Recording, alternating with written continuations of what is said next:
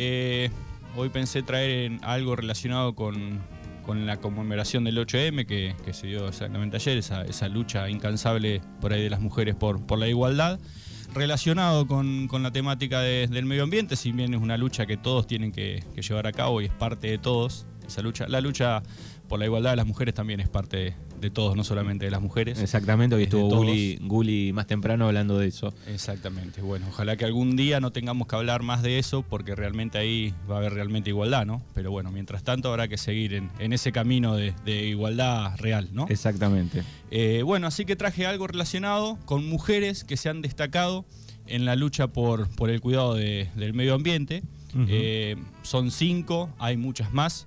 Eh, por ahí tengo pensado la semana que viene continuar con esta temática, traer mujeres argentinas en la actualidad, eh, que por ahí son las que, las que llevan adelante muchas luchas en, muchas localidades, pero bueno, hoy vamos a mencionar a cinco mujeres destacadas a lo largo del último siglo en la, en la lucha relacionada con el medio ambiente. ¿no? Bien. La primera es Rachel Carson. En 1962, la bióloga y conservacionista estadounidense publicó Primavera Silenciosa, una obra donde aborda las devastadoras consecuencias del uso de pesticidas en la fauna y que contribuyó al despertar de la conciencia ambiental. Gracias a ella también comenzó a celebrarse el Día de la Tierra y se desarrolló la Agencia de Protección Ambiental en Estados Unidos. Eh, fíjense, ya en 1962 se hablaba de las consecuencias que trae el uso de los pesticidas, ¿no? Eh, el pasado siglo, hace más de, bueno, hace 60 años, ya se hablaba de eso y hoy en día todavía... Ya alguien pensaba, pensaba en eso, ¿no? Pero ¿cuántos años y hoy en día todavía lo... Se sigue eh, apenas discutiendo, en algunos lados. En algunos países todavía lo estamos discutiendo. Algunos eh, van avanzando y otros se está discutiendo. O en algunos ni siquiera se está discutiendo. Ni siquiera. Bueno, después Jane Goddard, eh, la primatóloga inglesa, lleva revolucionando la ciencia desde 1960 con sus métodos innovadores y sus fascinantes descubrimientos sobre la conducta de los chimpancés salvajes en Gombe, Tanzania. A sus 86 años, la doctora continúa trabajando intensamente en la protección de los ecosistemas y la biodiversidad, la educación ambiental y la sostenibilidad.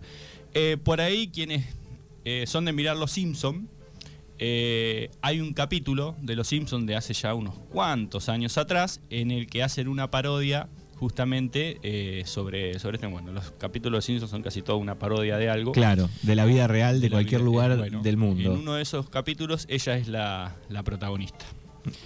Después tenemos a Wangari Mati, en 2004, esta bióloga keniata, también conocida como la Mujer Árbol, recibió el Premio Nobel de la Paz por su contribución al desarrollo sostenible.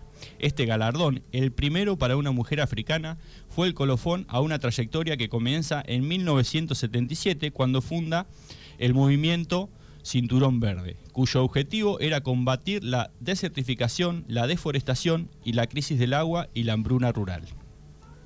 Bandana Shiva una de las grandes abanderadas del ecofeminismo en la actualidad. La física y filósofa india entiende la Tierra como un ente que forma parte del individuo y reivindica una transformación que acabe con el cambio climático, la desigualdad, la injusticia, las guerras y el hambre.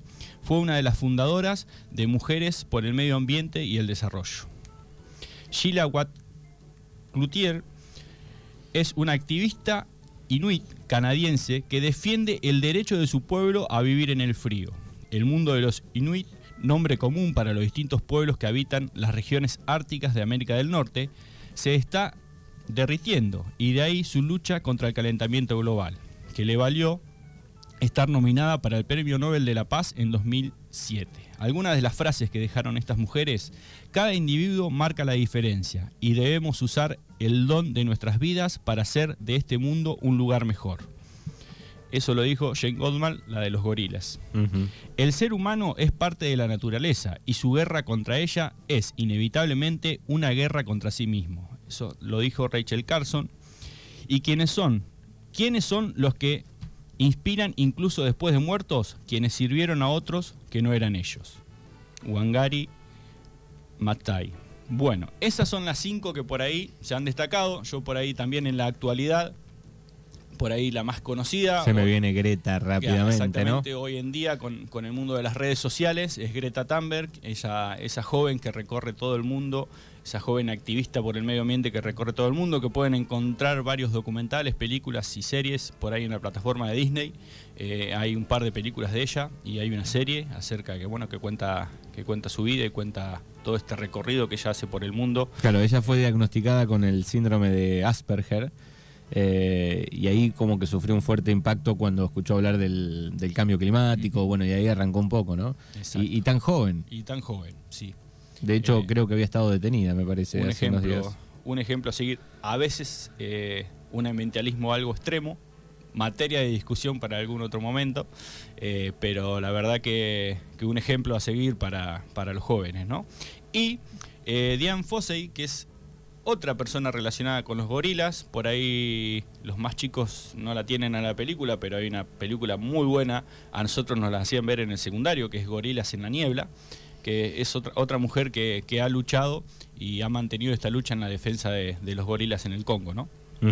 Estaba buscando a ver si era la, si la que... Sí, ahí está, ahí encontré la, la imagen. Eh, eh, la vi, la película. De 1988. 1988. Es la, película.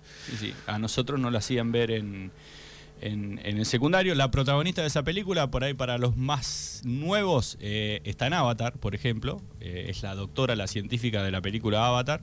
es la misma actriz por ahí para que... No tenía ese detalle. Para que se... Sí, yo porque miro mucha, mucha película y bueno, por ahí... Eh, eh, también en Aliens, es una de las protagonistas de la película Aliens, bueno, es la protagonista de, de Gorilas en la Niebla, que, de la Niebla, que es un peliculón de, hace muchos años atrás. Y bueno, como te decía, la semana que viene, por ahí vamos a seguir hablando de, esto, vamos a, a, traer por ahí, nos vamos a venir más al medio local y, hay luchas que existen hoy en día también de, mujeres argentinas a, lo largo del país, ¿no?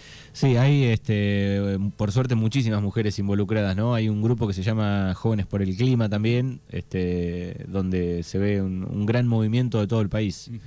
sí, sí a mí, hoy en, ahora a la cabeza se me viene mi amiga, mi hermana, eh, Florencia de Sechis, que, está en Esquel hace tantos años, desde que nos fuimos a estudiar, que ella se fue a estudiar ingeniería forestal en, allá en allá Esquel y, hoy por hoy vive allá, en, esas incansables marchas desde, desde, que se fue allá, en el no a la mina, ¿no? el famoso no a la mina de Esquel, que hoy en día, cada tanto, eh, hay que refrescar las memorias de que, de que Esquel se opone a, la minería, pero bueno, ella siempre encabezando ese tipo de luchas. La sigo en las redes eh, y he visto las publicaciones. Bueno, ahí está entonces Rubén Beduret aquí en Mañanas Urbanas con Econoticias. Semana que viene eh, tal vez haya cinco más.